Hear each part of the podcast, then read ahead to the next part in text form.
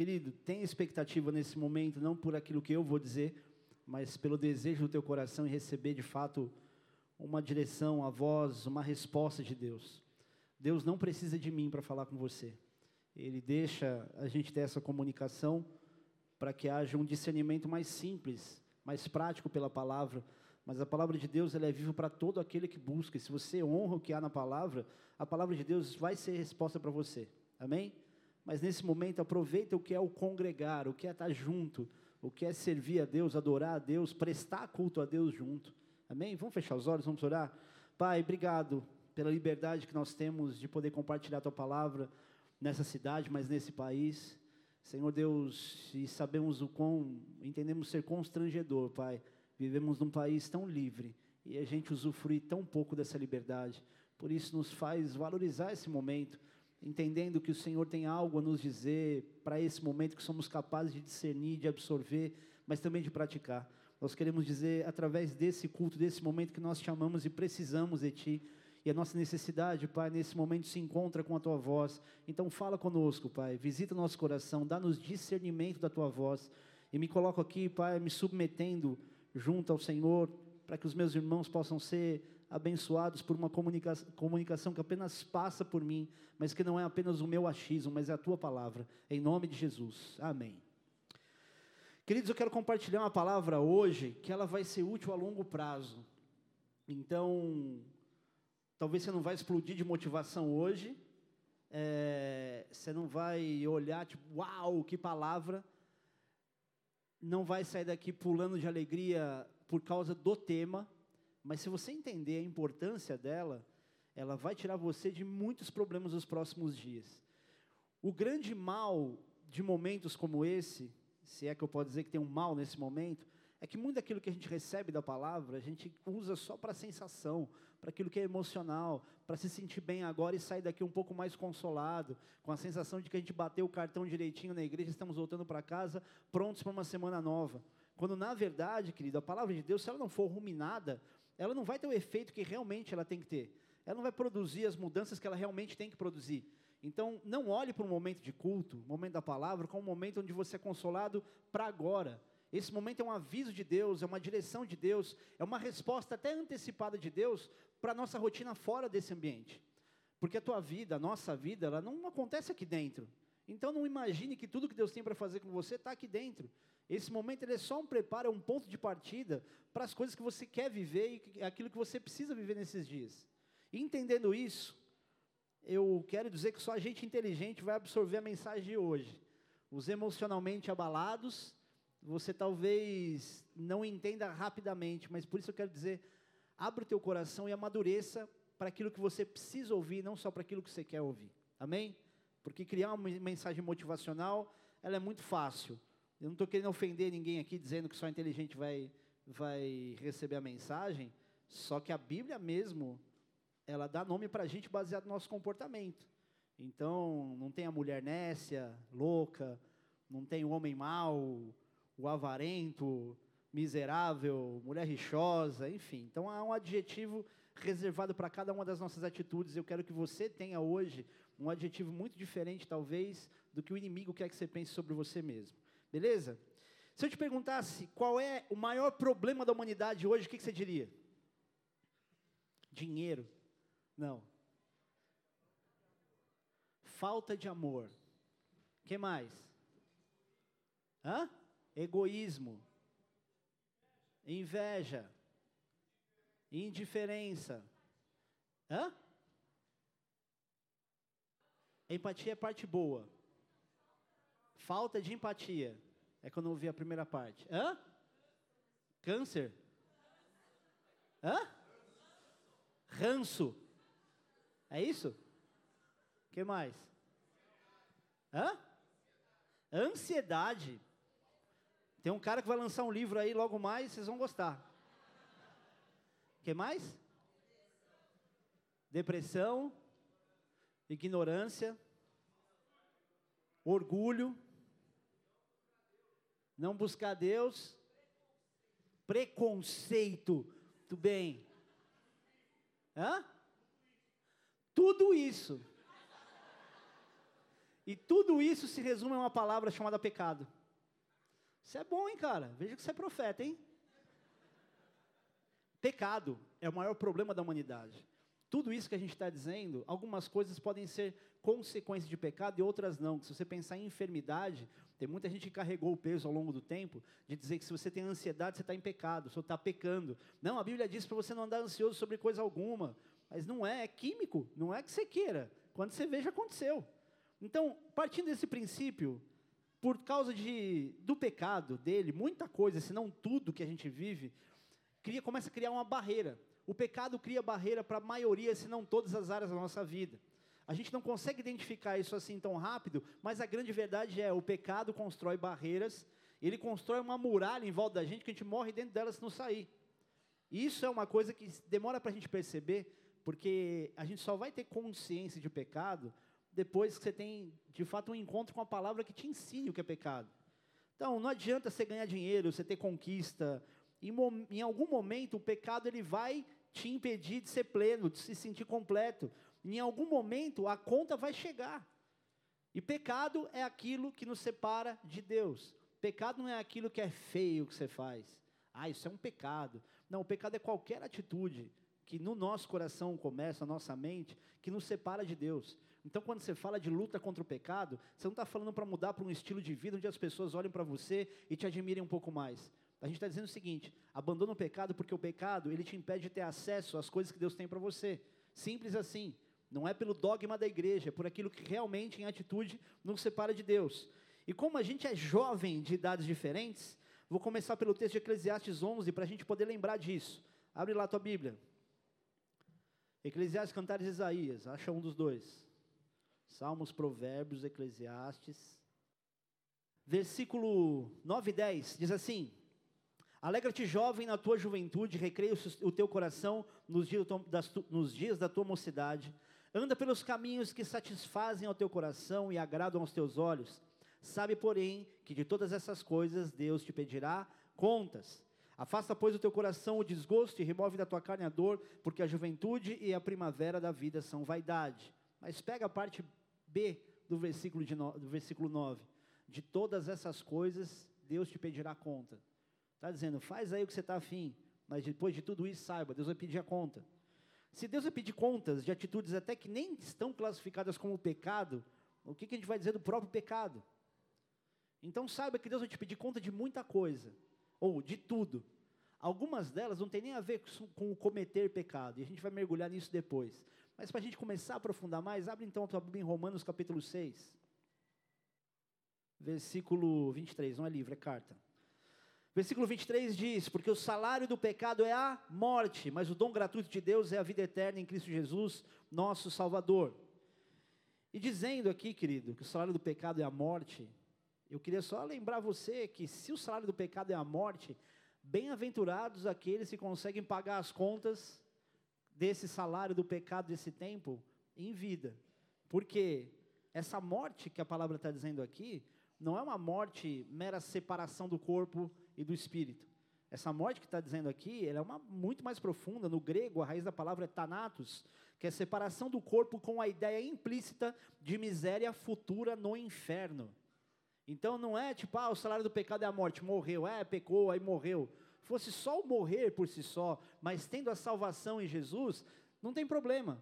A questão é que se você vive em pecado e você está abraçando essa vida de pecado e você morre, o que dá-se a entender é que está sendo uma, uma inclinação de morte eterna. Não é a vida eterna, é morte eterna. E não é morte eterna que acabou a vida. Você vai ter sensações, você vai ter sentimentos, você vai ter visão no inferno. Eu não quero falar com você algo que te dê só medo do inferno e por isso você busca a Deus.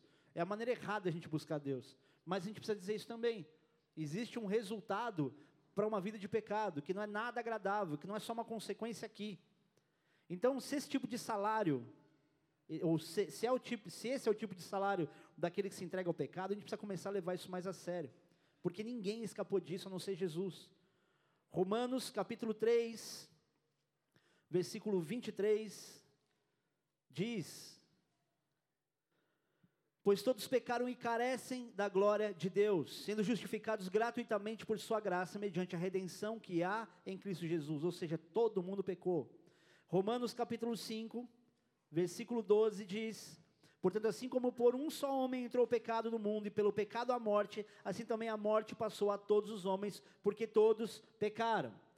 Se você pegar, não vou falar isso agora, mas dá um mergulhando na palavra maravilhoso, o versículo 13 e 14 dá uma explicação ainda mais profunda sobre o pecado antes da existência da lei. Então, você que é estudioso, gosta de estudar a Bíblia, depois medita nesses dois versículos aqui que você vai dar uma mergulhada. Enfim, tudo isso que a gente está lendo já é o suficiente para entender nossa condição de pecador e o quão perigoso, o quão sério, o quão mortífero é você viver em pecado. E aí eu quero chegar a um ponto na nossa vida ou na sua vida. As coisas dão muito certo para você ou estão dando muito errado para você? Não responda, para você não correr o risco de se sentir constrangido, mas pensa aí. Você tem dito nesses dias, cara, tá tudo dando errado. Ou você tem, dito, tem reconhecido na tua vida, cara, tá tudo perfeito. Tá tudo perfeitamente encaixado, tudo no seu trilho. Vou te dar dois pontos de reflexão, calma, que eu vou explicar depois, mas não se assuste. Romanos capítulo 8, versículo 18 diz o quê? Que todas as coisas cooperam para o bem daqueles que amam a Deus. Então, peraí, eu acho que eu não amo a Deus.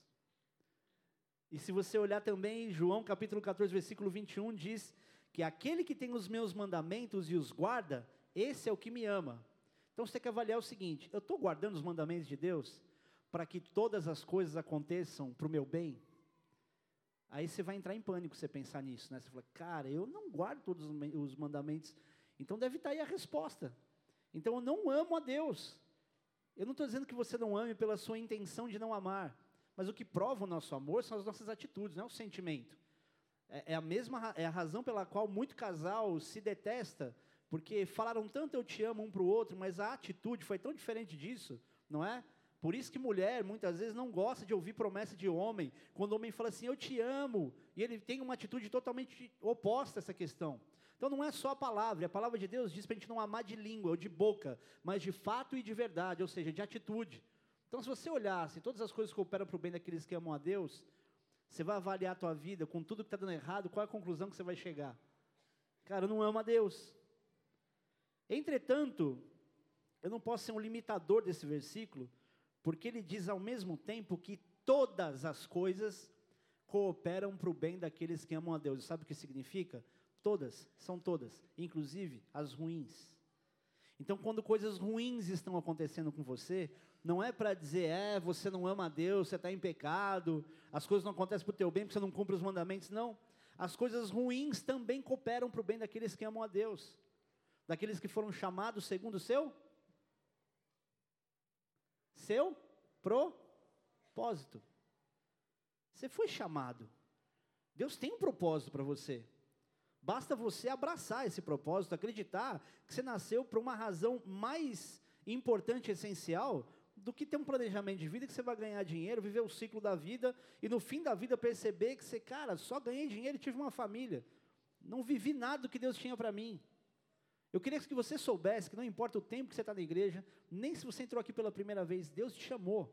Ele não te chamou para você ser um trabalhador de uma igreja, para você se envolver no ministério dentro das quatro paredes de um lugar. Deus te chamou para você viver uma vida muito mais intensa e com muito mais sentido do que você é capaz de planejar para si mesmo por melhor que sejam seus planos, eles nunca vão superar os planos que Deus tem para você. Eu olho para os meus sonhos, eu tenho vergonha deles, e eles eram bons. Eu tenho vergonha do que eu sonhava, comparado a coisas que Deus me faz viver hoje. Eu não viveria isso se eu não tivesse hoje dizendo, Deus, eu só quero te obedecer, só quero saber qual é o próximo passo. Amém? Então, trazendo para um português medíocre, as coisas ruins, elas vão resultar para o seu bem também. Agora, sabe onde isso se encaixa? Abre tua Bíblia em Hebreus no capítulo 12. Vocês estão entendendo? Essa insegurança pastoral é dose, né? Quantos pastores você conhece que diz assim, está entendendo, irmão? Isso é insegurança pastoral. Hebreus capítulo 12. Diz assim: Porque o Senhor corrige a quem ama e açoita a todo filho a quem recebe. É para a disciplina que perseverais. Deus os trata como filhos, pois que filho há que o pai não corrige? Mas se estáis sem correção, de que todos se têm tornado participantes, logo sois bastardos e não filhos. Quando eu leio esse texto, no contexto dos acontecimentos gerais, sabe de quem eu estou lembrando? De um jogador de futebol que anda um pouco descalibrado na sua vida fora das quatro linhas. Às vezes dentro também. Eu não vou contar todos os detalhes, você já sabe de quem eu estou falando. Mas eu olho para esse texto e eu penso em pessoas como ele. Eu olho para texto dizendo que o Senhor corrige a quem ama e açoita o filho a quem recebe. Eu fico olhando que maneira poderosa de Deus amar. E o mundo vê isso de uma maneira tão oposta. Tipo, é, tá vendo? É isso, é aquilo. Só que lá atrás, e no meio da família, tem uma semente uma palavra que não volta vazia. Eu estou olhando para esse acontecimento e o meu discernimento é esse. Errou, errou, está errando, está errando, errando para burro já há muito tempo. Mas será que Deus não está trazendo de volta? Será que mais ou menos não é aquilo que Deus está fazendo com alguns aqui hoje, onde tudo está dando errado? E a única coisa que você consegue sentir é uma acusação do inferno, dizendo que você é o pior pecador do mundo, porque você fuma maconha, porque você se prostitui, e você se prostitui pior ainda do que os outros, porque vai além da questão do ser dinheiro, é o nível de promiscuidade hard. E aí Deus faz as coisas darem errado. E aí todo mundo que pode olhar para você e te acusar, diria, tá vendo? Consequência dos seus erros. Mas Deus olha para isso e diz: Você chegou até aqui, daqui eu não vou te perder. Você vai até aqui, mas agora eu vou te resgatar. Só que isso não serve só para quem está cometendo pecados catastróficos aos olhos dos homens, mas para cada um de nós que sabe que está pisando onde não deve, que tem um comportamento bonitinho aos olhos dos outros, mas dentro de si você sabe que você está podre. E aí cabe uma frase quando a gente fala dessa pessoa: quem nunca? Ah, mas o cara fez isso, tá? Quem nunca? Não, isso aí eu nunca fiz. E esse é o nosso problema. A gente tem sempre um padrão, uma régua de medir o outro diferente da gente. E Deus tem uma régua igual. Para Deus, querido, nosso pecado de odiar ao nosso irmão é comparado ao assassinato. Você já matou alguém? Não fisicamente, mas por dentro já cometeu o assassinato. E a palavra de Deus diz como pode um assassino entrar no reino dos céus ou herdar o reino dos céus? E a gente só por odiar, a gente já é visto como um assassino pela palavra. E a gente está aí por cima da carne seca, super crente. Não, é que eu não. A gente não se dá muito bem. Você não tem o direito de não se dar muito bem com alguém. Mas, pastor, a pessoa me trata mal. Mas peraí, quem conhece a palavra, você ou ela? Não espere das pessoas o que ela não tem para dar, você já ouviu isso. E não espere das pessoas aquilo que você mesmo não deu.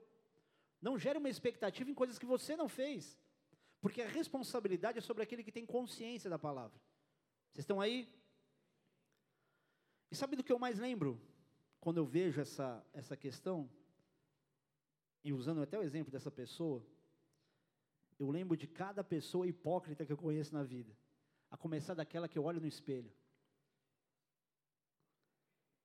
Que acha um absurdo tudo que os outros fazem, só que não evolui, não evolui uma vírgula no amadurecimento da própria fé. Posso te falar uma coisa aqui, vou dar uma quebrada na, no clima respeitoso? Puxa, é tão difícil ser folgado com vocês, que eu amo tanto vocês, cara. Eu venho para dar bronca e já fico amarelando. Você não conhece Bíblia, você não evoluiu nada, você estagnou em frequentar uma igreja e acha que está bem? Você não evangeliza ninguém. Não traz ninguém para a igreja. Seu mundinho gospel está fechado na tua família. E quando você falta, você fica, não, eu fiz o meu cultinho em casa, fez nada, você é um cara de pau. Leu um, um versículo bíblico, um texto, fez uma oração que acabou tudo em menos de cinco minutos, no máximo dez. E nossa, prestou o culto. Igreja, lugar de cara de pau, meu. Só aqui que não. As outras igrejas estão tá cheias de cara de pau.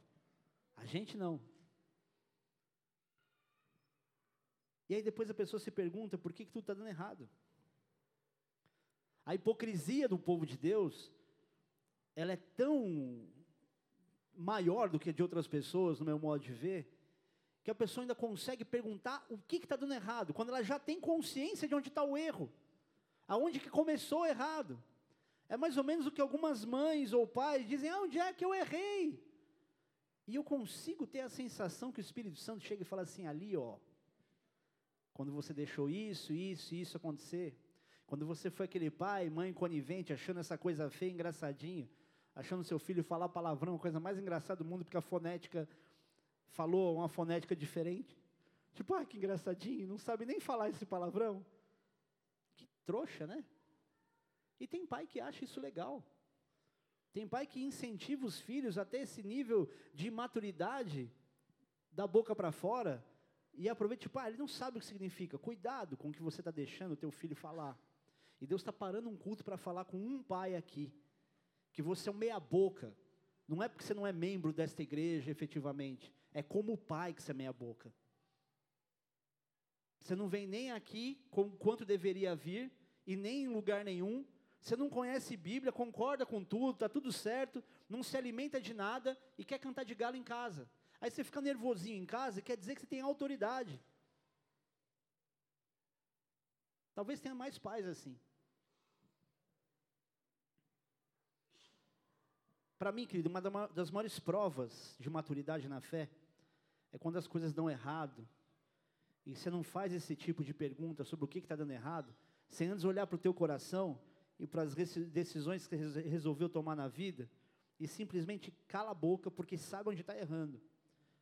Tem muita gente, querido, que às vezes quer um conselho pastoral para se sentir consolado depois da confissão. Deixa eu te falar uma coisa. Conselho pastoral, muitas vezes, não vai resolver seu problema, sabe por quê? Eu não estou me eximindo de dar conselho. É porque você já sabe onde está errando. E o que tem de gente que procura a minha, Marcela e outras pessoas, para contar uma história, para se sentir aliviado para poder contar, mas não estando disposto a mudar, não está escrito, cara. Tem gente que se auto-ministra quando senta na mesa para falar. Pastor, eu fiz isso, isso, mas eu entendo isso, isso, isso. E falou, mas o que, que ela está procurando? Tem gente que quer um respaldo de alguém para poder dizer, não, eu errei, mas dá para explicar o porquê que eu errei. Eu pisei na bola, mas dá para explicar porquê que eu pisei na bola.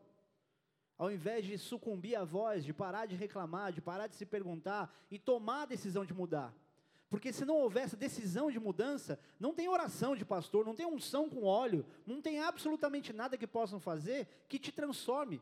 Porque a decisão não é dos outros. Se a decisão de transformação partisse só de terceiros, o mundo estava resolvido, porque todo mundo tem uma mãe que colocaria o joelho no chão, ou um parente, ou um amigo, ou alguém.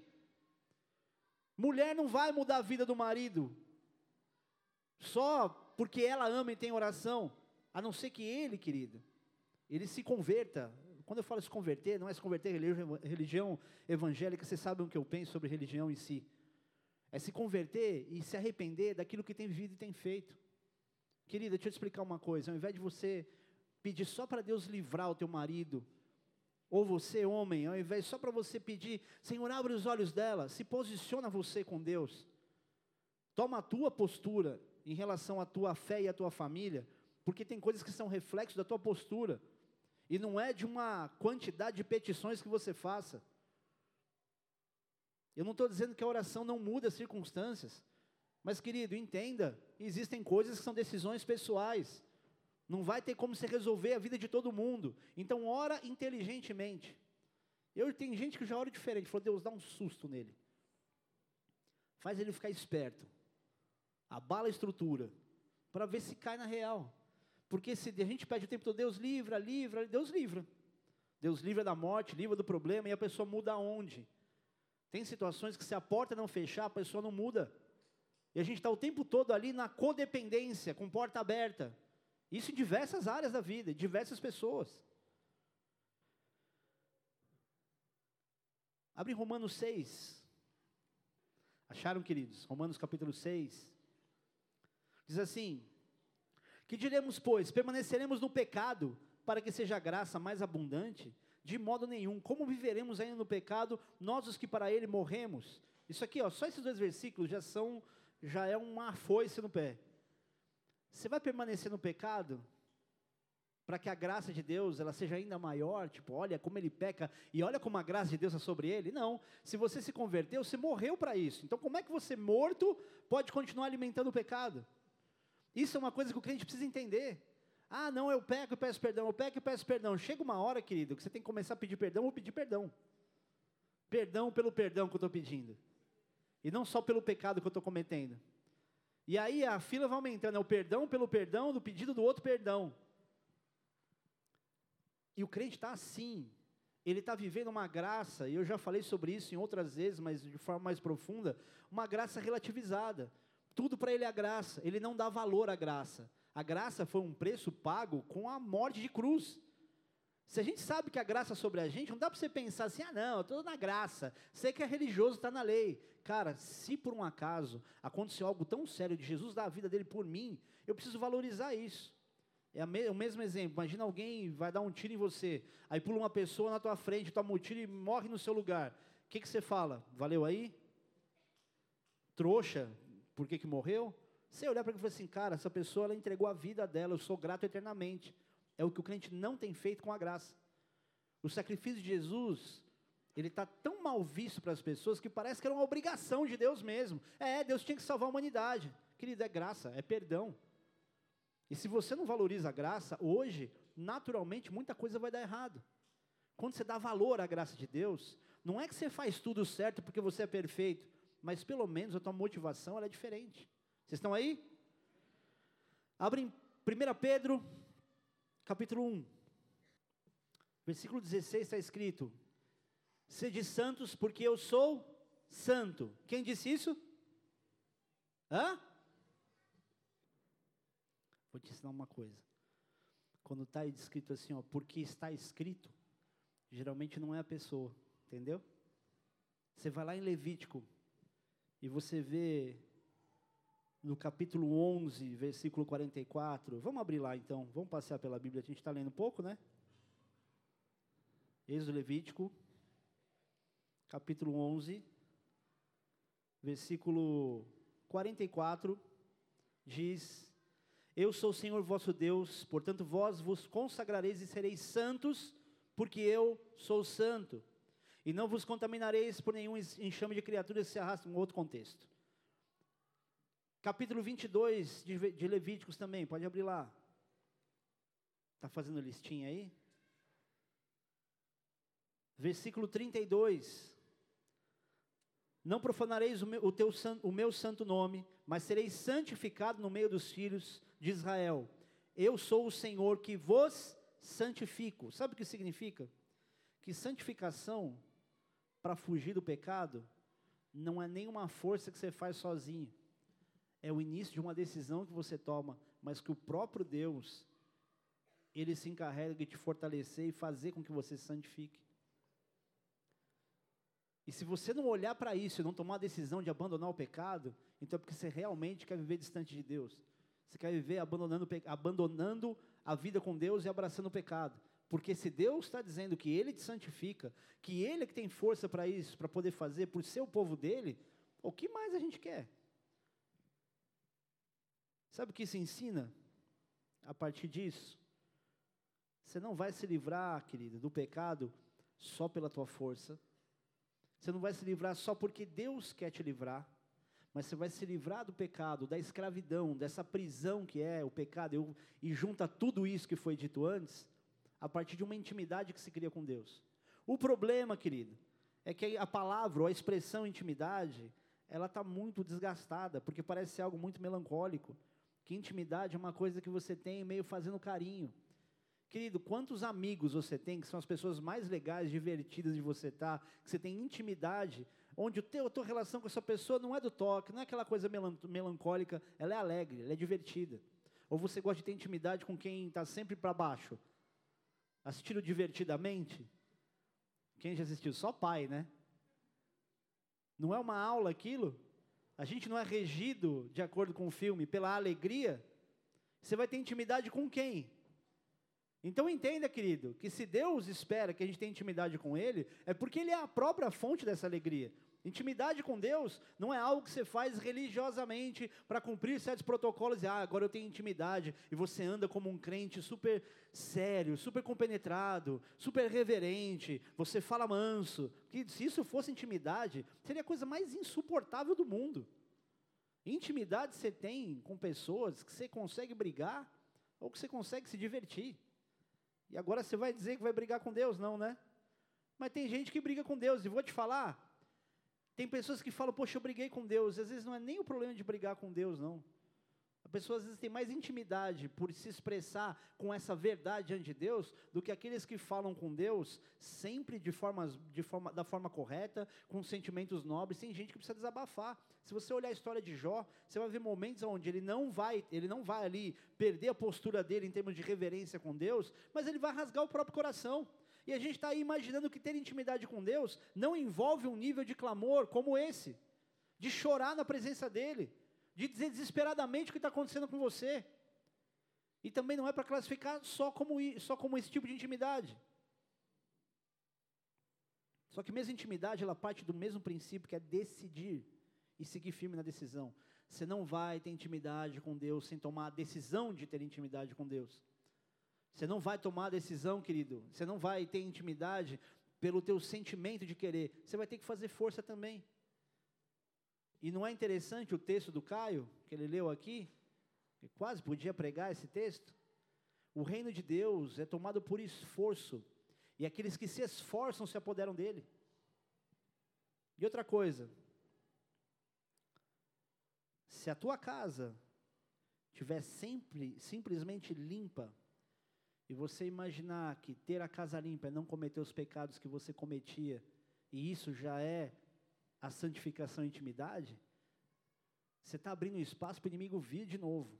O problema não é aquilo que você arranca do teu pecado. O problema não é você conseguir limpar a casa, mas ocupar a casa. Você não vai viver santificação e libertação dessa escravidão de pecado que você talvez esteja cometendo, se você não começar a encher a casa. E se você não encher a casa, o inimigo vai se encarregar de encher tua casa de alguma coisa, seja de cachaça ou de fumaça. E não é nem só isso. Vai encher essa casa de sentimentos religiosos, que é o maior problema da igreja hoje. Tem um monte de gente que parou de pecar e a única coisa que a pessoa consegue pensar é o seguinte: estou bem, me libertei das drogas, mas continua sendo manipulador. Ele mente para mim, mente para Marcela, mente para um monte de gente, achando que a gente é Deus. Que você pode me enganar o quanto você for, o quanto você quiser. Estou dizendo isso generalizadamente, mas quem quer enganar? Mas a Deus você não vai enganar. Você, pode, você vai certamente enganar a si mesmo, mas a Deus não. Então não adianta você entrar nos moldes, num padrão de uma igreja, na doutrina de uma igreja, imaginar que está tudo certo, porque não está. A intimidade não se constrói simplesmente porque você entra num dogma religioso. Você não vai ter intimidade porque cumpre regra. Ou você tem intimidade com qualquer um dos teus diretores de empresa, onde você trabalha só porque você cumpre a regra? Nem sabem quem você é.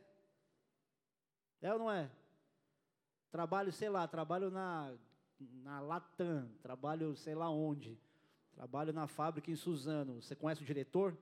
Cumprir as normas te dá intimidade? Claro que não. E a gente está na igreja achando que é isso. Ah, mas eu não uso mais droga. Ah, mas eu não faço mais coisas. Mas não quer dizer que você tem intimidade como deveria ter. Ou talvez porque você construiu uma ideia do que é ter intimidade, fazendo coisas, querido, que você não faz mais que obrigação para a tua sobrevivência. Então não adianta ser medíocre e dizer não vou mais fazer isso nem aquilo. Você não se encher do Espírito, querido, você vai se encher daquilo que estiver mais perto. Agora, Vitória sobre o pecado só vem se você ocupar a casa e Deus for o dono dela. Querido, eu não sei como é que você tem visto a igreja. Um dia eu estava batendo um papo com o Davi Fantasini, ele falou assim, cara, a igreja, ela era para ser uma igreja curada, mas ela é uma igreja ferida e doente. Ela era para ser uma igreja que exala vida, restauração, renovação, ressurreição. Mas, cara, parece que quanto mais o tempo passa, só piora a imagem da igreja. A gente experimenta, querido, uma presença de Deus no ajuntamento, mas quando você olha individualmente para cada um, você vê a distância do ideal que a gente está. Eu não estou dizendo isso de vocês, não. Quando eu olho para mim, eu também olho e falo assim: isso aqui já era para eu ter aprendido. Você acha que eu sou perfeito? Continua pensando, eu sou perfeito. A gente tem sido um povo, querido, que não conhece nada, agindo como se conhecesse tudo.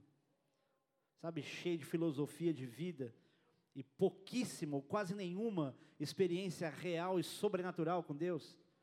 É muito crente filósofo, cara. É muita sacada, é muita palavra de, de impacto, frases de impacto, é muita super revelação do céu e pouquíssimo comportamento. de homem e de mulher de Deus de fato. É, pastor, tem razão, porque olha, eu pertencia a uma igreja, eu conhecia os bastidores da igreja, dava nojo aquilo. É mesmo hipócrita. E você acha que você faz parte de que igreja?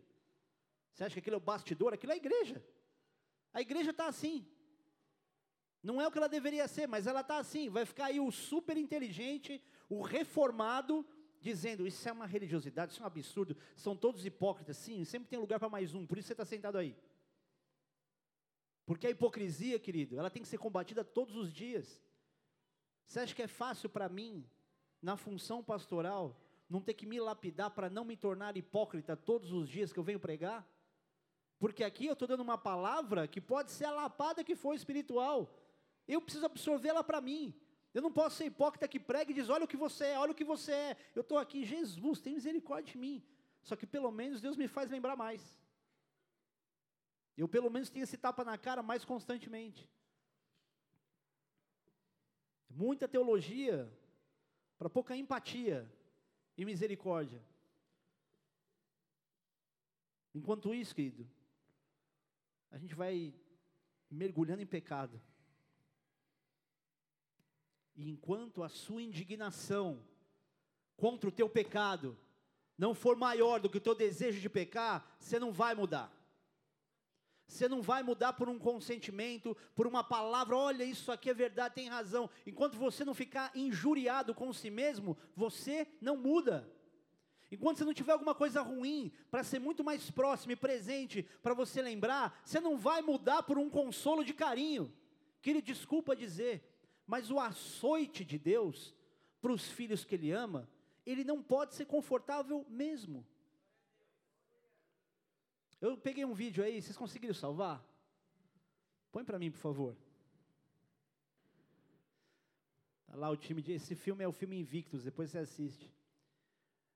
O cara vai lá, pega aquela cerveja ruim, a gente é contra a bebida, tá? A bola de neve é quadradinha. Somos contra a bebida alcoólica, somos exatamente assim. Porque era tudo um bando estragado que sabe o que o gatilho que era tomar brejinha para onde ele ia depois, né? Não precisa ir muito longe. Você sabe que a gente é igreja, galera. Por mais que a gente tenha pessoas maduras aqui, sempre seremos uma igreja jovem com a inclinação de alcançar o perdido. Então entenda isso, tá? Igreja é trabalho, não é zona de conforto que você fica, ah, não, eu gosto da igreja, mas eu tomo minha breja. Você é um trouxa, você não sabe o que você está fazendo aqui. Você não entendeu o que é serviço. Amém? Precisa ser duro com você, precisa amadurecer. Para com essa conversinha aí, meia boca, de que você pode, não pode. Vou te ensinar uma coisa, querido. Renúncia, você faz até por aquilo que é bom. E aquilo que você tem dúvida se pode ser ou não é libertação.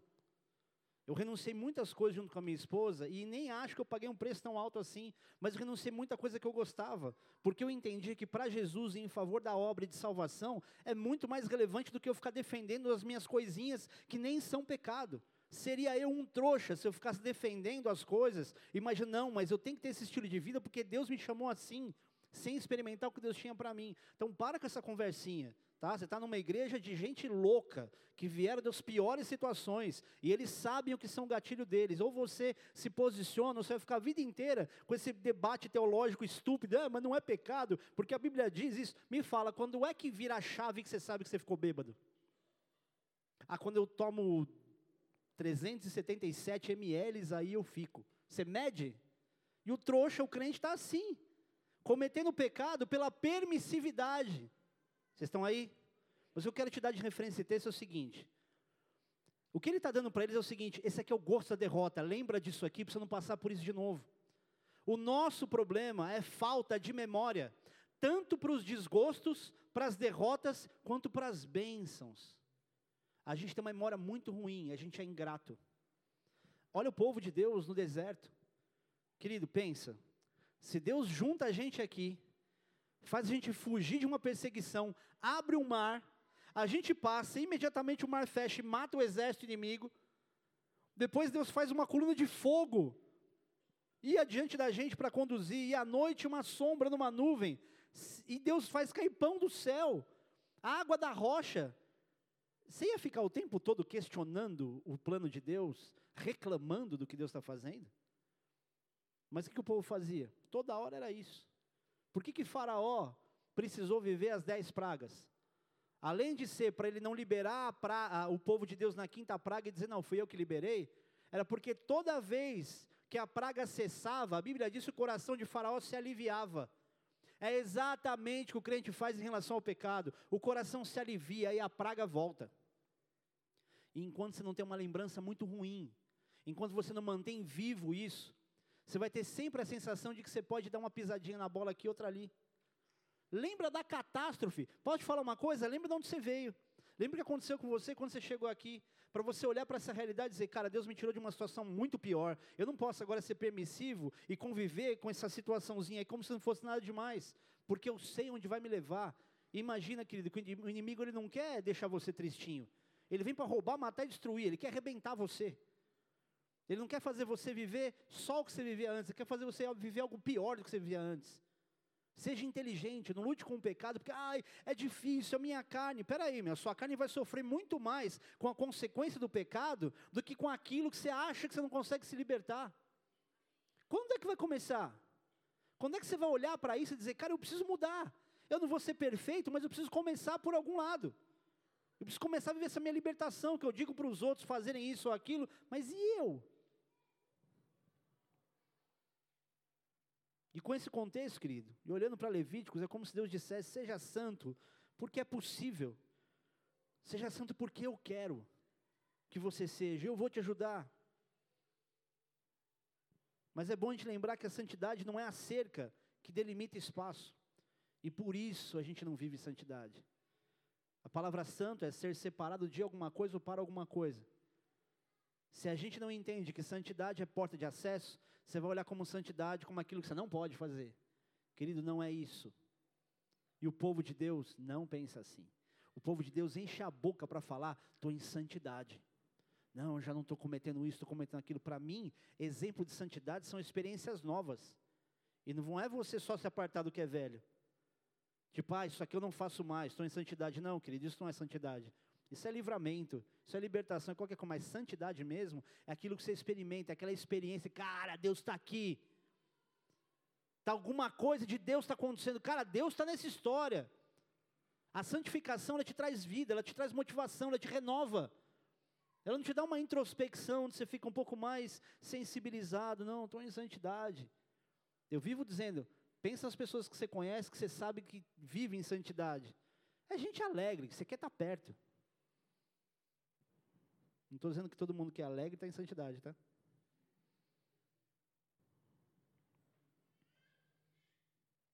Mas sabe por que a maioria das pessoas não se contenta em saber disso e por isso não se santifica? Porque relaciona a santificação a uma vantagem e não a uma obediência fundamental para a sua sobrevivência eu vou ficar em santidade porque isso vai ser bom para mim. Esquece. Você não tem que ficar em santidade porque vai ser bom para você. E esse é outro ponto a ser desconstru desconstruído. Pô, pastor, mas você está falando que a santidade é uma porta de acesso a experiências novas, algo muito mais legal, e você está dizendo que não é por isso que tem que buscar? Não. A santificação, que é uma conexão com uma intimidade com Deus, não pode ter a ver com o teu benefício e vantagem, e o crente vive pela vantagem. A gente está o tempo todo buscando uma vantagem. Querido, você recebeu uma vantagem que você não precisa ter mais nada para o resto da vida. Você podia ser morador de rua e não ter comida, que é salvação. Claro, não estou dizendo tipo, olha, se contenta com isso, seja feliz, você vai para o céu. Não, não é isso. Até porque não é isso que a palavra de Deus promete sobre você. Mas, quando a pessoa, querido, está curtindo a vida sem ter feito muito esforço, ao invés dela associar a graça que ela tem recebido e valorizar, ela se acomoda achando que não vai pecar mais. E aí é uma questão de tempo para cair. Por isso que você não pode associar a santificação só a um estilo de vida bom cristão que você tem na igreja. É uma questão de tempo para cair. E como dizia nossa avó, saco vazio não para em pé. Falta substância para a gente, falta alimento, falta conteúdo, falta testemunho. O povo de Deus não dá testemunho. E não é testemunho de fazer a coisa certa, é testemunho de dizer o que aconteceu com você. Quem ouviu seu testemunho na vida? Porque quando você tem um testemunho para contar, é impossível que você não queira tocar a vida de alguém. Cara, olha o que Deus fez comigo. E Deus quer fazer isso com você também. Quem é que sabe que você é crente? Não, eu nem falo nada, porque de repente pode dar problema lá no trabalho. Nossa, que frango, hein? Eu nem coloco adesivo de Jesus no carro, porque vai que eu faço alguma coisa. Não é mais fácil você ter um adesivo de Jesus gigante assim, tipo, não posso dar mau testemunho. Uma vez minha irmã, vou contar essa, fez uma conversão proibida no carro, aí um amigo dela do, do trabalho falou assim, ó, oh, vi você fazendo uma conversão proibida na vinda tal. Ah, como é que você sabe que era eu? Tinha um adesivo de Jesus gigante no seu para-choque. Tá vendo, pastor? Por isso que eu não ponho. E também ninguém sabe de nada da sua vida, ninguém sabe que você é crente. Nem para tirar sarro de você, querido, para você ser bem-aventurado, por ser perseguido, você consegue ser. Quem sabe da tua fé? E não é, não é da tua religião, querido. Não é dizer que você vem na bola de neve. Até porque a gente que já não fala com vergonha da igreja, está tranquilo, não tem problema. Mas quem é que sabe que ouve de você alguma coisa consistente em relação à palavra? Cara, sabe o que eu acho mais legal? Alguém que não é um religioso, que de repente não é membro de igreja, mas ele cita a Bíblia e fala, cara, a Bíblia diz isso, assim, assim, assado. Eu falo, que legal. Alguém interessado em conhecer a palavra de Deus, a boca de Deus, mais do que o cara que vem na igreja, que tem um título, que tem um rótulo, que tem alguma identidade ministerial. É uma vergonha saber que Jô Soares conhece a Bíblia mais do que os crentes. Ah, pastor, mas a palavra não volta vazia. Enquanto isso, ela só está na boca de pessoas que também não vão professar nada. Você precisa saber, querido, e as pessoas precisam saber no que, que você crê. As pessoas vão ouvir de você, pelo menos, o plano de salvação. Pastor, eu não sei nem explicar. Você é crente? Você converteu a Jesus, alguma coisa? Você não sabe nem explicar o plano de salvação para alguém? Que o ser humano é um pecador, que aí Deus criou uma aliança, Ele reconectou a gente através do sacrifício de Jesus, e isso é uma prova do amor de Deus. Deus amou o mundo de uma tal maneira que entregou seu único filho para morrer por você, que nem tinha nascido. Alguma coisa você precisa falar, encontra o teu jeito. Querido, só quero dizer uma coisa: esse estado de inércia que você está, ele não é seu direito, ele é seu buraco. Esse estado de apatia espiritual que você está vivendo, não é um direito. Não, eu já estou salvo. Esse é o seu buraco. Se a tua vida não anda, não tem a ver talvez tanto com os seus pecados grotescos, grosseiros, mas com o buraco que você se enfiou chamado inércia. Você está pecando por simplesmente não testemunhar e não pregar o evangelho. Está achando que só porque você parou de usar droga já é. Minha vida é um testemunho, querido, desculpa. Ninguém olha para você e fica, uau, estou impressionado. As pessoas precisam ouvir algumas coisas de você algumas vezes. Abra Bíblia em Tiago no capítulo 4.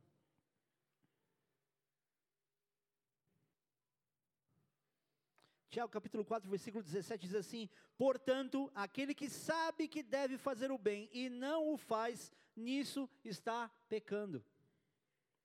Precisa ir muito longe? Eu sei o que eu tenho que fazer. Se eu simplesmente não faço, eu não estou na minha, eu estou pecando.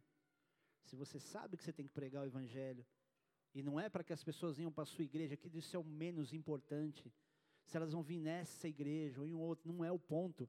É pregar o evangelho e falar da salvação de Jesus, dar para a pessoa a oportunidade dela poder ter uma experiência com Deus através de uma confissão que você a ajude a fazer.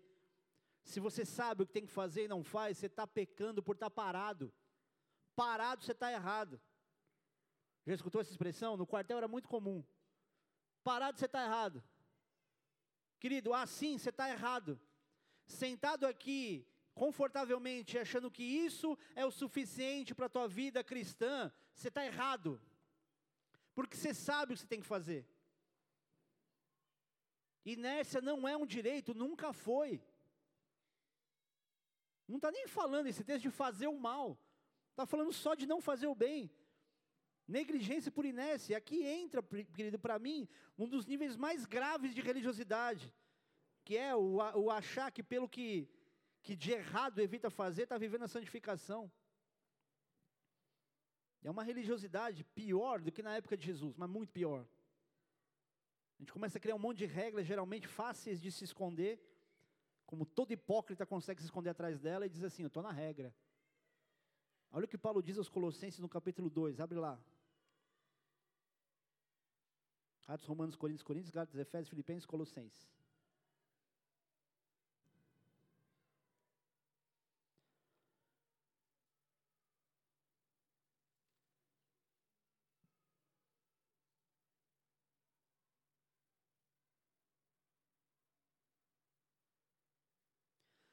Versículo 20 do capítulo 2 de Colossenses diz assim: Se morrestes com Cristo para os rudimentos do mundo, por que, como se vivesses no mundo, vos sujeitais a ordenanças? Se vos sujeitais a ordenanças, não manuseis isto, não proves aquilo, não toques aquilo outro, segundo os preceitos e doutrinas dos homens? Pois que todas essas coisas com o uso se destroem, Tais coisas, com efeito, têm aparência de sabedoria, como culto de si mesmo e de falsa humildade e de rigor ascético, todavia não tem valor algum contra a sensualidade. Está falando aqui de práticas e comportamentos onde as pessoas olham e falam assim: eu estou na regra, eu estou fazendo tudo certinho porque eu não estou fazendo aquilo de errado. E é por isso que muito crente cai. Porque ele olha para si mesmo dizendo: eu estou dentro de um padrão onde tudo que estão me dizendo para fazer eu faço. Só que tudo que Deus tem para você fazer, nem sempre os outros vão saber o que você tem, o que tem a dizer para você. Tem muitas experiências com Deus que você não vai ouvir de mim. Você não vai ouvir num culto. Tem experiências e coisas e direções que Deus tem para te dar, que é entre você e Ele, porque é segredo. E Deus não sai contando seus segredos para todo mundo. Que sorte, hein? Se Deus fosse contar todos os seus segredos para todo mundo, o que, que Ele diria? Eu sinto dizer isso, querido, mas muita gente que está vivendo mentiras aqui, e aos olhos dos outros está acima de qualquer suspeita, e estão se escondendo atrás do isso eu não faço, ao mesmo tempo não conseguem mais se livrar das paixões da própria carne. Entenda uma coisa que eu não estou aqui pregando para que em algum momento essa igreja seja perfeita. Eu não tenho expectativa de uma igreja perfeita onde todo mundo chega aqui, olha como a gente é perfeito. Não, aquela que todo mundo é uma bênção. Seria a maior hipocrisia eu dizer que eu estou ministrando para que a igreja se transforme. Eu não estou fazendo isso pela igreja, eu estou fazendo isso por você individualmente. Porque a hora que você sair daqui, você vai ter uma realidade que a igreja não está sabendo. Você vai ter conflitos que é entre você e Deus. E que nem é justo que a igreja saiba, porque muito crente é enfiar o dedo na sua cara para dizer onde é que você está errando, o que, que você está fazendo. Porque não é isso que a gente faz. Uma vez eu escutei, eu, eu participava de uma banda, e o guitarrista tinha cometido uma catástrofe. Para uma banda cristã era uma catástrofe. Aí veio um outro membro da banda e falou assim, cara, ele tem que expulsar ele da banda, tem que expulsar ele da banda. Aí a gente pensando, falou assim, porque ó, vamos ser sinceros, você está nesse nível de pecado? Cada um não, imagina, eu não, eu não, eu não. Mas eu fiquei pensando, qual é o nível de pecado inaceitável para o homem que a gente possa se colocar e dizer: eu não estou nesse nível. Se qualquer pecado é suficiente para criar uma barreira entre no teu relacionamento com Deus, a gente classifica muitos pecados. E é por isso que a gente vive os problemas que a gente vive. O maior problema nosso é pecado. Está quase acabando, pessoal. Mais duas horas eu termino.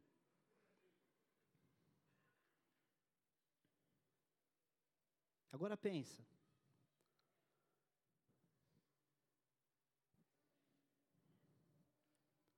Será que quando você sair daqui hoje, você deve sair daqui consolado?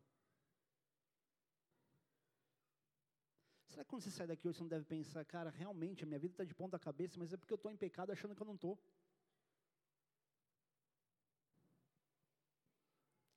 E a parte boa, muita gente vai perder final da mensagem, onde Deus me ministrou, dizendo que se a derrota, por consequência do pecado, não trouxesse dor, ninguém se importaria em estar longe dele, e por isso algumas derrotas estão doendo. Se as suas derrotas não causassem dor em você, você nunca voltava. A tua dor, ela é a maior prova de amor. Quando a palavra de Deus diz que que Deus faz a ferida Ele mesmo a cura, e que leais são as feridas feitas por aquele que ama, é uma prova de lealdade, a dor que você está sofrendo de uma consequência do seu pecado. Por isso que a Bíblia diz que os pensamentos de Deus a nosso respeito servem para dar o fim que nós desejamos. Só que não adianta desejar nada sem que a presença dele seja o alvo. E que quando eu falo da presença dele, eu não falo de sensação. Eu falo de força, de coragem, de revelação, de renovação. E Deus trouxe pessoas aqui pedindo para Deus mudar a vida delas. Você já é crente, você está olhando para a sua vida dizendo: Eu preciso de uma vida mudada.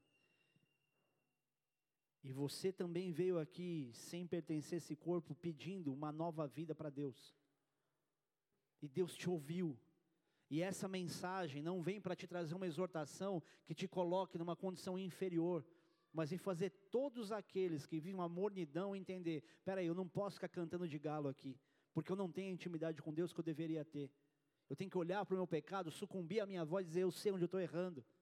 E eu preciso lembrar do gosto da derrota e dizer: eu não quero mais viver isso é virar chave. Ou você vira a chave, ou ninguém vai virar por você. Ou você toma a decisão, ou ninguém pode tomar por você. Ninguém vai resolver a tua vida com atitudes que só você pode tomar. Não dá para ser um corpo amoroso, um corpo respeitoso, que traz você para um ambiente seguro, de pessoas confiáveis, e que fora daqui você não mude em nada. E por isso tua vida ande estagnada como está. Você sabe qual é a tua realidade, você não pode sair daqui, querido, só consolado, porque isso não prova a profundidade do amor por você. A profundidade do amor de Deus se mostra nessa sensação desconfortável de que alguma coisa precisa mudar e eu preciso tomar atitude para isso. Só que se você veio aqui pedindo para Deus uma mudança de vida, Deus te ouviu e te explicou, e Ele disse, e Ele disse que Ele quer te ajudar, que Ele vai te santificar, se você só tomar a decisão, Ele é o primeiro a resolver coisas que você não resolvia sozinho. Vamos pensar um pouco mais. Daqui a pouco, querido, você vai se encontrar com um problemão fora daqui. Alguns vão dizer: ah, eu vou voltar para casa, eu vou, sei lá, vou comer alguma coisa, assistir um filme.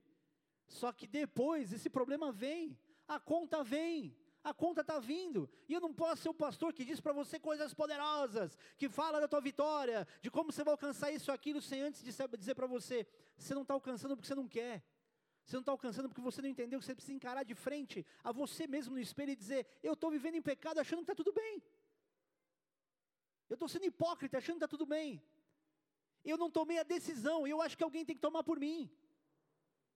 Não é para ninguém, querido, resolver tua vida. Se Deus quisesse isso, puxa, como seria fácil você entrar numa igreja e ter tua vida sendo mudada. Eu não quero desconcertar você, mas se você não admitir que você é um hipócrita para muita coisa, você não vai mudar em nada. A tua vida não vai mudar em nada. Deus vai te confortar em algumas coisas, vai criar uns parâmetros para você andar, mas você vai deixar de experimentar muita coisa em Deus. Porque uma coisa é salvação e a outra é libertação você vai salvo, se arrebentando. Beleza, eu estou salvo, mas é assim que você quer viver? Você não quer ir em direção à vida eterna? Tendo uma vida que faz sentido, levando pessoas junto com você, arrancando pessoas de um buraco que você sabe onde era, porque você teve nele? Feche seus olhos por um instante. Não apague a luz.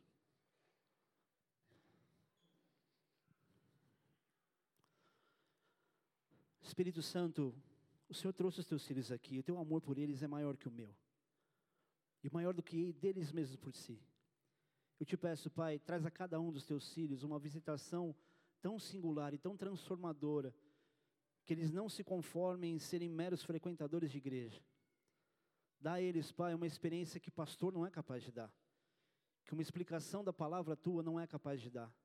Traz de volta, Senhor Deus, a sensibilidade Traz de volta, Senhor Deus, a humildade, a percepção, mas também traz, Senhor, o desejo de ver a transformação e a mudança.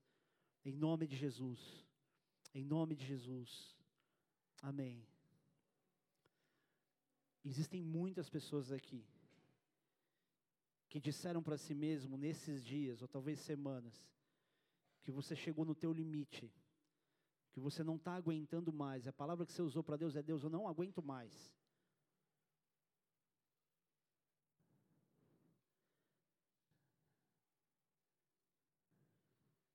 Eu vou dar tempo para você lembrar.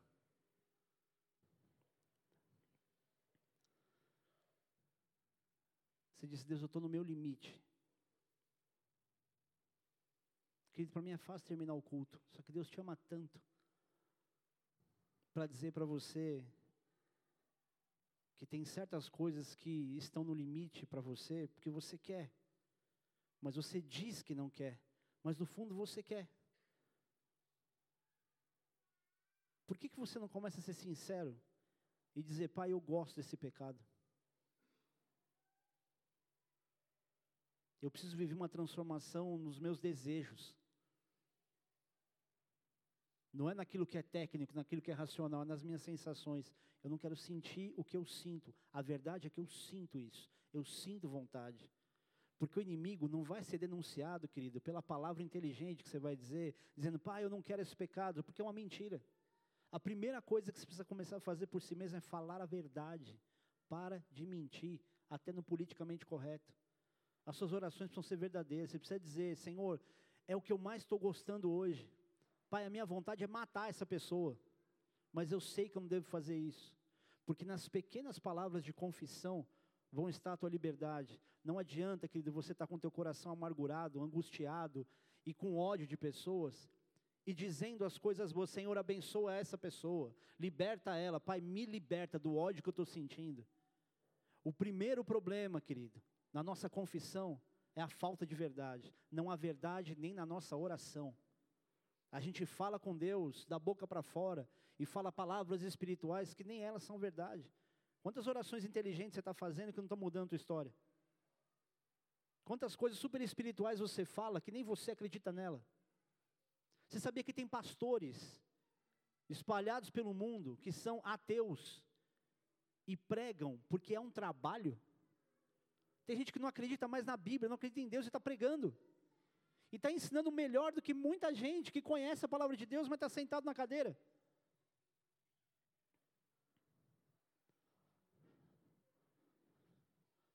Eu sei que ficar muito tempo na igreja é cansativo, mas deixa eu dizer algo para você. É muito melhor que você fique cansado agora e que seja insuportável para você, para esse culto ser um culto, você fala assim: eu não quero que o pastor fique mais esse tempo todo falando, falando, falando, falando, falando, falando, então eu vou mudar, porque senão Deus vai trazer uma palavra igual. Pastor decepciona muito a gente. Igreja decepciona muito a gente. A gente tem muitas histórias ruins e é tão difícil sair de casa e tentar de novo. Mas qualquer passo, por menor que seja, ele é suficiente uma transformação poderosa de Deus. Existem coisas que a gente não sabe pedir para Deus. A gente não sabe falar. Mas Deus extrai do coração. Porque se Deus dependesse da competência das nossas palavras, a gente não ia conseguir pedir nada e nada ia acontecer. Então Deus extrai do coração.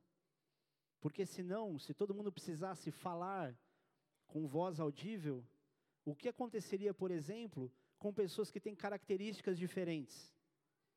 Com surdos que falam pelas mãos. E um, um surdo que não tivesse as mãos, o que, que ele faria? Deus não está limitado a um padrão do homem. Então desconstrói os seus próprios padrões para experimentar algo novo em Deus, porque talvez isso que você está vivendo só está te deixando mais enferrujado do que você está.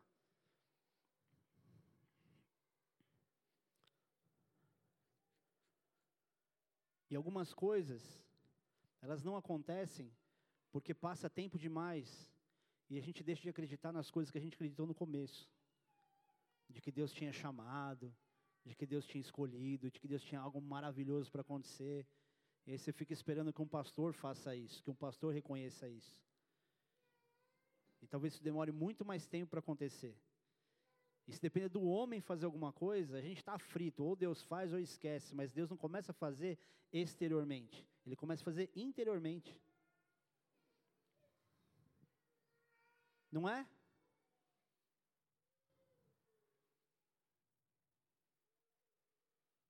Alguns de vocês aqui vieram arrebentados de outra igreja. Eu queria dizer para você, essa igreja aqui não é melhor do que a tua lá. O que pode ser melhor para você, talvez seja irrelevante para a tua vida, porque a decisão continua sendo sua. O teu problema não vai ser resolvido aqui, ele vai ser resolvido aqui. Ele não vai ser resolvido por você voltar, se você voltar e não resolver aqui. Eu estou falando para uma grande maioria de crentes velhos. Eu espero que você esteja muito cansado de viver o que você está vivendo. E eu não estou falando isso para te motivar, para fazer você se sentir, é verdade, eu quero algo novo. Eu estou dizendo isso para você se libertar daquilo que você tem sido. Você não aguenta mais um monte de coisa, mas está na tua mão para mudar, e você continua reclamando? É você que vai mudar, não é o pastor numa pregação. E você continua achando ruim, a culpa é sua. E é bom que você reconheça isso quanto antes. Porque quanto mais rápido você reconhecer a tua culpa, maior e mais rápida vai ser a transformação de Deus na tua vida. A culpa é sua.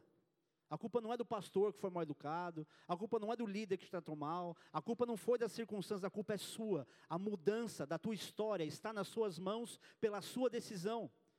Querido, olha para a palavra de Deus e quantas vezes Deus só não honrou palavras de profeta, quantas vezes o profeta tomou uma decisão, disse alguma coisa que Deus não tinha dito para ele.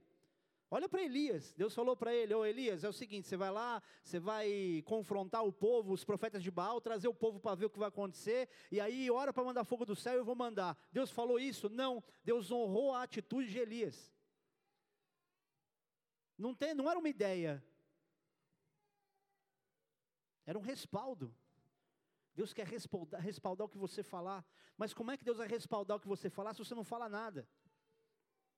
Enquanto não virar essa chave, não adianta socorro de ninguém. Enquanto você não olhar com indignação para a tua realidade, não há transformação que vem através de pastor. Existe uma história exclusiva que Deus tem para cada um de nós. E eu vou dizer, o primeiro ministério é família. Se isso for levado a sério, o resto vai acontecer naturalmente. Deus não despreza as dificuldades financeiras. Ao mesmo tempo, Deus não quer que você olhe para isso com essa preocupação, mas com a expectativa de que Deus tem promessas que Ele colocou na sua mão para vocês cuidarem. As promessas estão aqui. A promessa não está aqui. O mais visível que pode existir está aqui. Só que o homem trabalha e se esforça, ele faz força, não é por força. Não é pela violência, é pelo espírito, pela revelação, pela direção que só Deus pode dar. Ou você acredita nisso, querido? Você vai estar aqui semana que vem cansado, imaginando quanto tempo vai demorar o culto. E é por isso que a gente não aguenta mais vir para a igreja, porque a gente está gerando expectativa no que Deus vai falar lá. Só que a unção de Deus se manifesta em quem está aqui. Ela não se manifesta lá, e olha o que acontece no púlpito. Você não sabe o que a gente fazia? Fazia um púlpito gigante, todo mundo ia para ele e fazia o culto entre a gente ali. Ó. Deus não está ali, Deus está aqui. A presença de Deus está no meio do povo, não está lá com o pastor. Ah, o pastor tem a unção de Deus. Não, porque o interessado em buscar essa unção, essa manifestação de Deus, está sentado aqui. Então para de ficar imaginando que a expectativa do que você tem para lá é a melhor coisa que você pode ter. Não, hoje eu vou e Deus vai falar comigo, vai ter revelação, Deus vai trazer direção pela palavra e vai me responder o que eu estou tanto esperando. Deus está te respondendo ao longo dos anos de vida de conversão que você tem. E quando é que está sendo suficiente? Porque você não está cansado do pecado como você diz estar. Você fica arrependido até a página 13, porque você sabe que tem consequência ruim do pecado. Ah, eu não vou fazer isso porque eu sei o que vai acontecer depois. Será que é isso a vida do crente? Que vida insuportavelmente chata religiosa. Eu não quero me sentir como eu me sinto. Não, não é que eu não quero me sentir como eu me sinto. É porque eu não consigo ir para lugar nenhum, eu preciso sair do lugar. Você não pode se conformar, querido, com um perdão que te coloque exatamente onde você está. Você tem que ficar inconformado por você não chegar para lugares e aonde Deus quer que você chegue. Porque Deus tem planos para você. Ah, pastor, isso eu ouvi desde que. E quando é que você andou em direção a esses planos? Porque uma coisa é você saber que existe, outra coisa é você andar em direção a eles. Tem coisas que não vão acontecer no trabalho. Tem coisas que vão acontecer em outros ambientes. E a gente fica esperando que Deus se manifeste no trabalho. E às vezes Deus quer fazer para a gente, com a gente sabe o quê? Tirar a gente dessa rotina de trabalho, trabalho, trabalho. É tanta tensão, tanta responsabilidade, tanta preocupação, que você acha, não, então deve ser lá que Deus quer me transformar. Que às vezes Deus quer tirar até você do mesmo trabalho que você está. Você está lutando para dizer, não é aqui que eu tenho que ficar. Você acha que Deus, Deus depende só desse plano medíocre que você tem para te fazer feliz? A única forma de você ser feliz é essa. Nesse trabalho, desse jeito, com esse salário. Sabe o que eu acho mais legal? É onde prova realmente A misericórdia, o amor de Deus é quando você não tem um salário bom e Deus te dá uma provisão inacreditável que não vem da tua fonte de renda. É quando você viaja para lugares que você não tem dinheiro para pagar e Deus te dá. Ah, pastor, isso deve acontecer só com você que é pastor, que recebe um monte de presente. Uhum.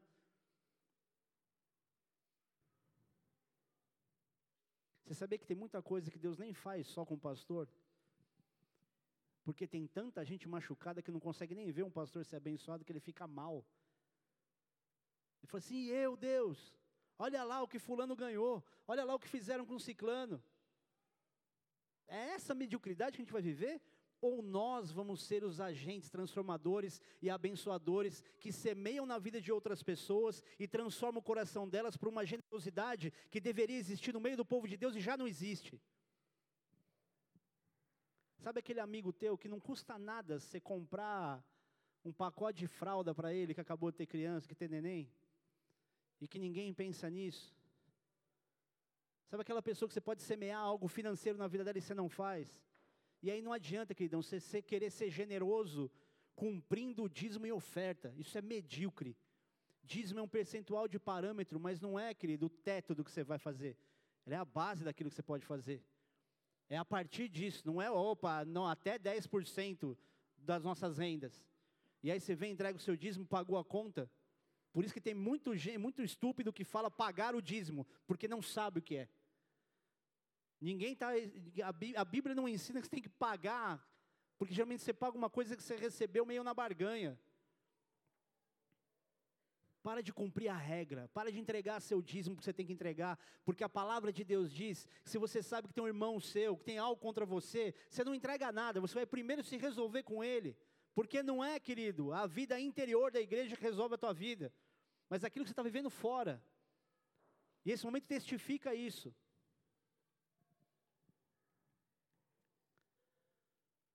Sabe, Charles, tem horas que não dá para confiar em todo mundo mesmo. Tem horas que a gente vai se ver sozinho.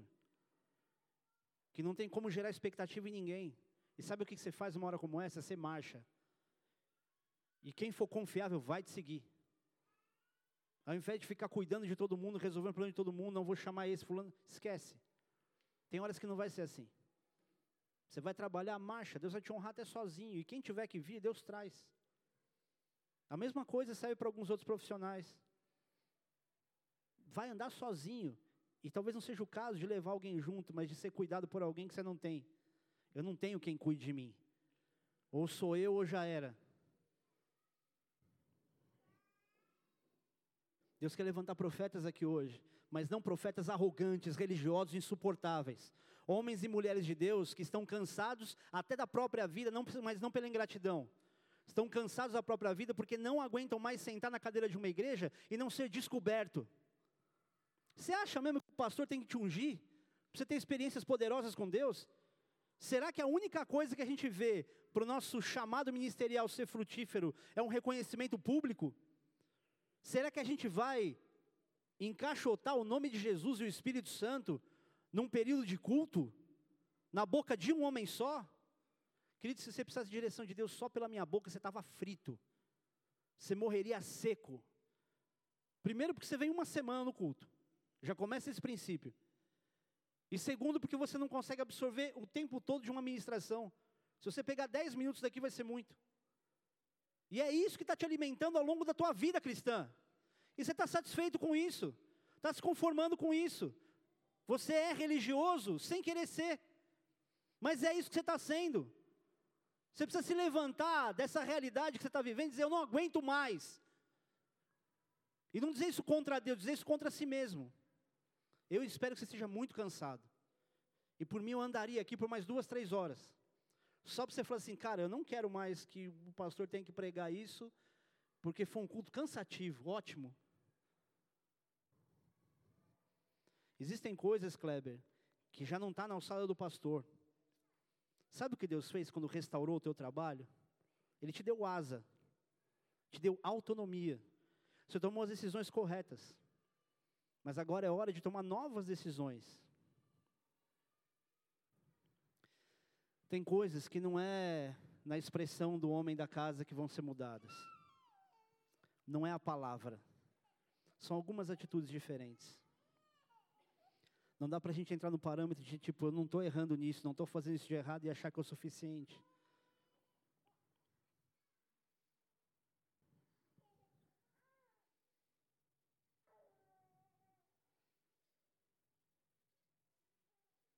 Não é porque tanta coisa boa já aconteceu que a gente vai se acomodar nessas coisas boas para dizer: meu testemunho de vida é esse. Seu testemunho de vida nem começou ainda.